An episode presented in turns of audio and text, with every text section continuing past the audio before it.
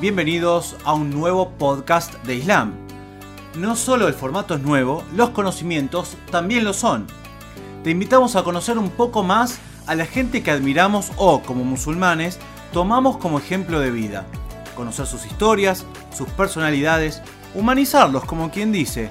Quizás nos permita verlos de otra manera y nos acerque más a esas almas ejemplares.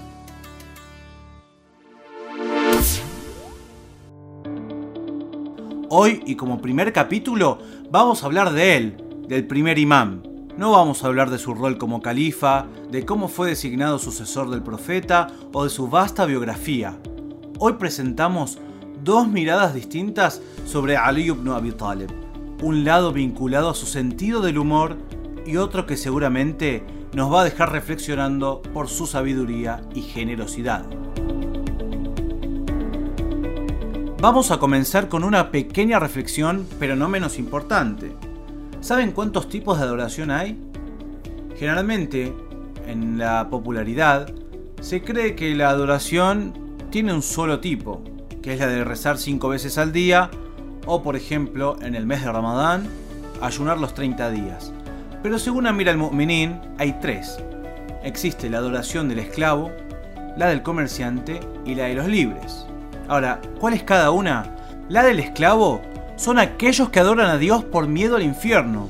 ¿Cuánta gente conocemos que aconseja a otro o también aplica eso para sí mismo en su propia religión o en su propia religiosidad por temor a un castigo? La del comerciante son quienes adoran a Dios para encaminarse al paraíso. ¿Cuánta gente conocemos que hace un montón de mustahabbat, que son las acciones recomendables, sabiendo que si hago tal cosa, tengo tal recompensa y si hago tal otra, tengo tal otra recompensa y al final buscamos el paraíso. Y la de los libres es la que adoran a Dios porque Dios es digno de ser adorado. Qué difícil llegar a ese grado, ¿no?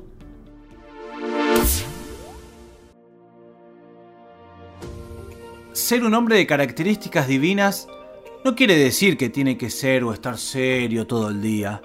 De hecho, el profeta Muhammad, sallallahu usaba el humor para alegrar el estado de ánimo de la gente en muchas situaciones.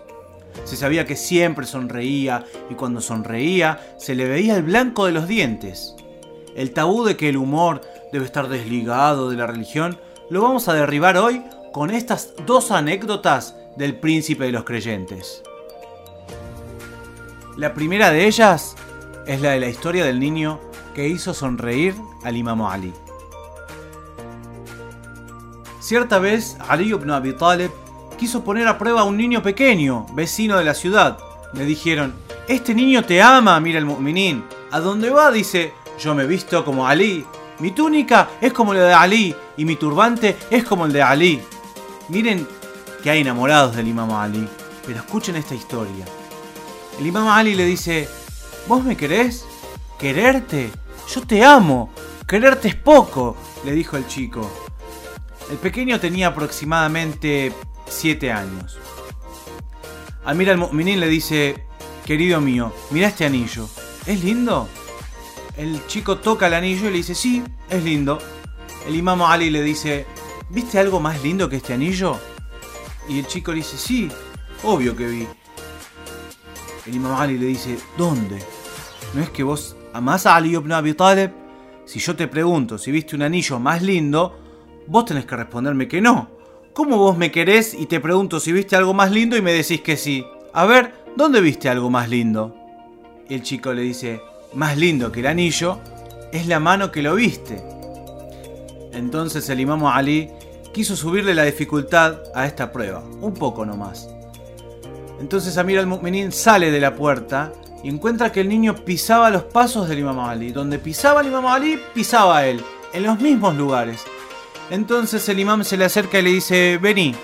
El imam lo alza entre sus manos y le dice, hijo mío, mira hacia tu casa. ¿Cuál casa es más linda? ¿Tu casa o la de Ali ibn Abi Talib? El niño observa y dice, mi casa. ¿En serio? ¿Tu casa?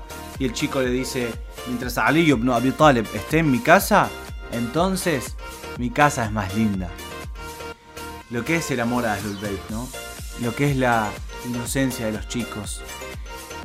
Miren cómo un niño derribó esa imagen solemne, como se lo suele pintar y describir en algunos ámbitos al Imam Ali, y lo muestra de pies a cabeza, un hombre sensible, un hombre tierno, un hombre cariñoso con los chicos y que jamás perdió el humor. Y ahora vamos con la segunda historia, que es cómica, pero también invita a la reflexión, que es lo más importante.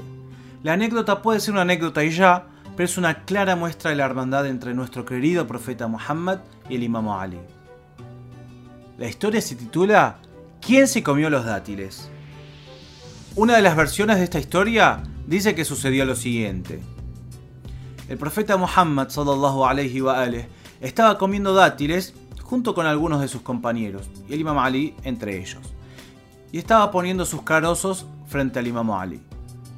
Esto inspiró para que sus compañeros también hicieran lo mismo y que le pongan los carozos delante del Imam Ali en modo de broma.